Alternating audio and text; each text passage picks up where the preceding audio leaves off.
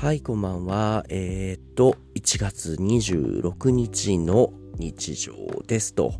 もう、えー、っと、日が回って金曜日27日になっちゃいましたけれども、今日も長い一日でした。えー、朝ちょっとレッスンした後に今日は都内に行ってきて、知り合いの、えー、ツアーホストさんかな？僕が秋葉ツアーをやっているように、日本中でいろんな体験ツアーをしている人たちがいるんですね。で、その中でも結構人気のホストさん、体験を提供してくれる人ですよね。がやっているツアーで、侍体験ツアーっていうものがあって、エリアは、えっ、と、押上げとか引き船のあたりですね。あのあたりで、侍のになりきる体験をしようっていうホストさんがいて、僕も前々から知ってたんですけれども、実際に参加してみてすごいね。いや、これは、えー、っとね、普通に参加したら1万2000円ぐらいかなの料金なんですけども、その価値があるなっていうところに、ちょっとモニター体験で特別にタダで参加してきました。やったことっていうのが、まずそこに行くと、なんか古い道場みたいな施設をきれいにリノベーションしたところなんですね。すごいく広くはないんだけれども、天井が高くてね、えっ、ー、と、剣とか振り回しやすそうないいところでしたね。そこに行くと、まず、えー、会場にたくさんの着物家と、あとは袴、そして帯と、あとは刀ですね、の、えー、セットがあって、その中からたくさんの選択肢の中から自分の着たい着物をまず着付けてもらって、で、そこでまずみんな自己紹介をするんですね。今日僕が行ったところには僕と、あとは僕の知り合いの、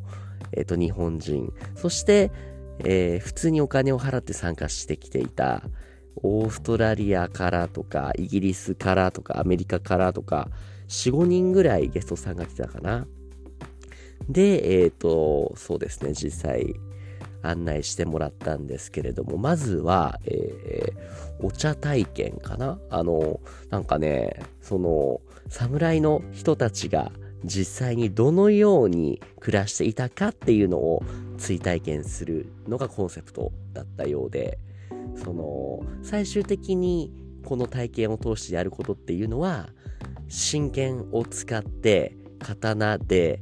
え、ー、と、何かを切るっていうことをするんですけれども、侍の人たちも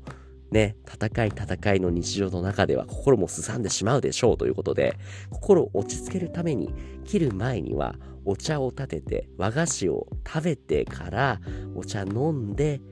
心を落ち着けるっていうことを僕たちもこの体験の中でやってっていうところからやってました。だからね、すごくね、なんでしょうね。えー、っと、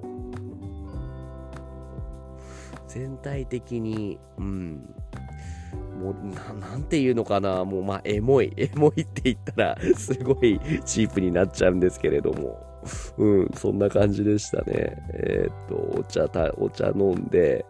うん、で、あ、そうだ、そうそうそう、刀を、えー、っとね、まずは模造刀みたいな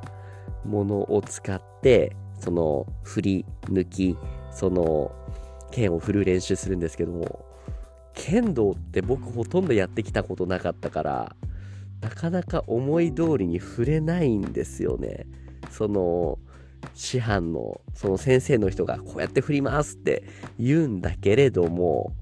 なんか全然僕だけちょっとこれ、あ、ゆきさん右と左違いますねとか、あ、足はこっちですねとか、もう少しその、縦に振り抜く、その綺麗に振り抜くっていうのがね、言われてもなかなかね、失敗続きでうまくできなかったりもして、特に難しいなって思ったのが、剣って、えっと、うまく振り抜くと、たとえゆっくりでも、その風切り音、ヒュッて音が鳴るんですよ。でも、それが、えー、っと、そうそうそうそう。剣の向きがちょっとでも横向いてると全然音がしないんですよ。それじゃあ切れないっていうのが、まあ理屈としてはわかるんですけれども、実際にやってみるとね、どうしてもちょっと傾きが生まれてしまうせいで、音が鳴らないんですよね。それ結構何回も何回も練習して音鳴るようになって、あ、これは結構楽しいなって思いました。で、いざ模造刀ではなくて、真剣を使って振るんですけれども、えっ、と、まあ、本当にね、危ないものだから、そのね、何回も練習もした上で、で、今回切るのが、あの、テレビとかで見たことあるんじゃないかな。えっ、と、畳のロールをくるくるくるくるって巻いて、紐みたいなもので縛って、それを、えっ、と、立てて固定したものを上から毛さ切りって言って、上に振りかぶって、右から左、要は着物の、えっ、と、右と左を重ね合わせたライン上に沿って切る、あの、えっ、ー、と、立ち筋、切り筋で上の方から切っていくんですよ。その、綺麗に切れれば1回だけじゃなくて2回も3回も切れるんですけれども、意外とね、僕も練習の成果の回があって、5回ぐらい切れたかな。結構切り口綺麗に切れて、これはいいストレス発散になるなって思いました。うん。そうした侍体験をして、えー、その後、えっ、ー、と、あ、そうそう、ツアーは解散して、で、帰り引き船エリア、もう押し上げの近くですね。あの辺り知らなかったんですけど、結構飲み屋街なんですね。その、いい感じの安く飲めるような居酒屋入って、えっ、ー、と、生飲んで、もつ鍋食べて、で、ちょっと酔っ払いながら、電車で帰って、で、帰ってきてから、もう、そう、えっ、ー、と、アドレスの拠点、今日は鶴巻温泉の市邸ですね。に泊ま、泊まってはいないか。泊まらずに、普通にそこでみんなで鍋パーティーしてるところに参加してきました。なんかね、今日その中で気になるというか面白いなーって思っていたのが、えっ、ー、と、参加しているとある方がね、なんかね、めでたいことにプロポーズされたみたいで、えっ、と、そう、パートナーの方のお話をしていたんですけれども、そこの話の中でみんなで なぜかその拠点に行くといつもその男性に求めるものとか女性に求めるものとかあとは今までの恋愛の失敗談とかついつい僕も痛いとこを疲れてなかなか話したくないなと思いながらもそのね赤裸々な話をするんですよ。中でも盛り上がったのがそう男性なら女性に、で、女性なら男性に、どのような形で寄り添ってほしいか。どのような形で、例えば優しさを見せてほしいとか、そのような話をしていたんですね。人によって、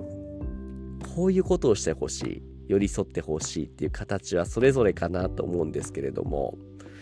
僕の場合は結構言葉で自分の行いを肯定してほしいとか、あとは、君がいてくれたおかげで助かったよっていう存在を、